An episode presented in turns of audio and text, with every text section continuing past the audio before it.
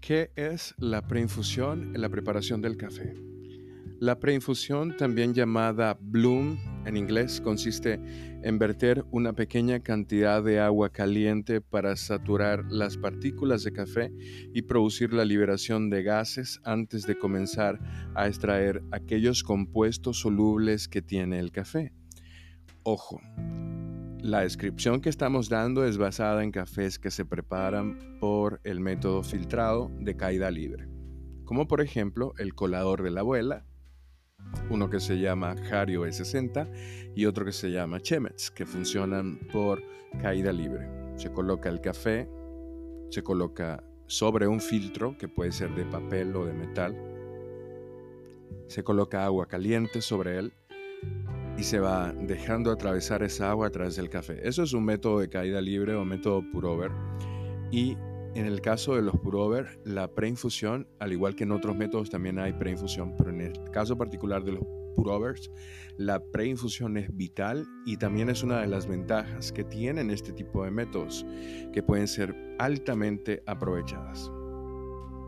La cantidad de agua necesaria para alcanzar a saturar el café, o sea, para mojar el café, porque en eso consiste la preinfusión, es normalmente el doble del peso del café. Pero como durante la preinfusión siempre se produce un pequeño goteo a través del filtro, ustedes pueden utilizar hasta un triple de la cantidad de agua en relación con el peso del café molido. Imagínense que se trata de un carro para ilustrarlo. Para encender ese carro Imagínense que hay una bomba que extrae todo el oxígeno que está dentro de la cama del motor, que se ha metido allí porque el carro ha estado apagado.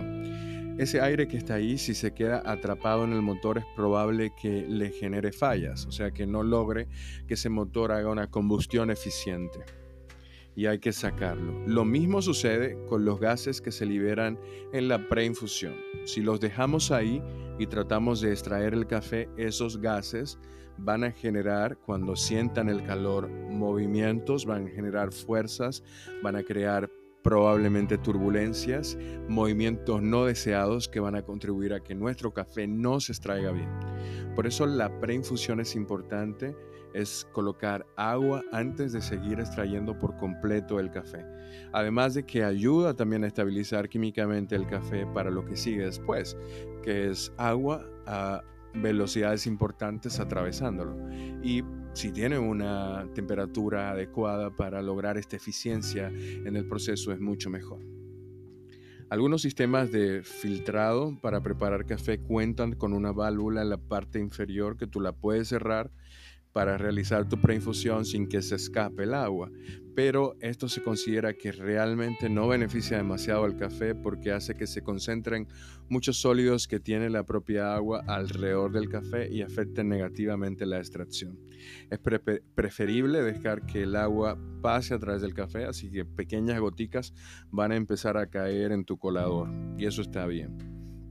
En lo referente al tiempo de preinfusión, lo más usual es dejar que el agua actúe durante unos 30 45 segundos, pero esto también es variable y pueden utilizarse en tiempos de hasta 2 minutos. Hay que tener en cuenta que cuanto mayor sea el tiempo de esa preinfusión, más largo resultará el tiempo total de la extracción, porque el filtrado también va a tomar más tiempo. Así que eso también podría hacer que tu café llegue a un nivel de extracción que empiece a sacar cosas que no se deben por incluso la caída propia de la temperatura. En fin, preinfusión, ya saben, se hace en la preparación del café. En el caso de la greca, pues no aplica, no, no hay forma de hacerlo allí, pero las máquinas expresos pueden tener una opción para hacer una preinfusión, por ejemplo en el caso de los cafés filtrados, si tú vas a colar un café de tela, primero coloca agua hasta cubrir la superficie de café, el doble de, agua en relación al peso del café, para darte una medida exacta. Espera 30 segundos y luego entonces pasa el resto del agua y ahí ya habrás liberado parte de esos gases. Obviamente, esto es si tu café está fresco. Si el café no está fresco, es probable que no necesites hacer una preinfusión.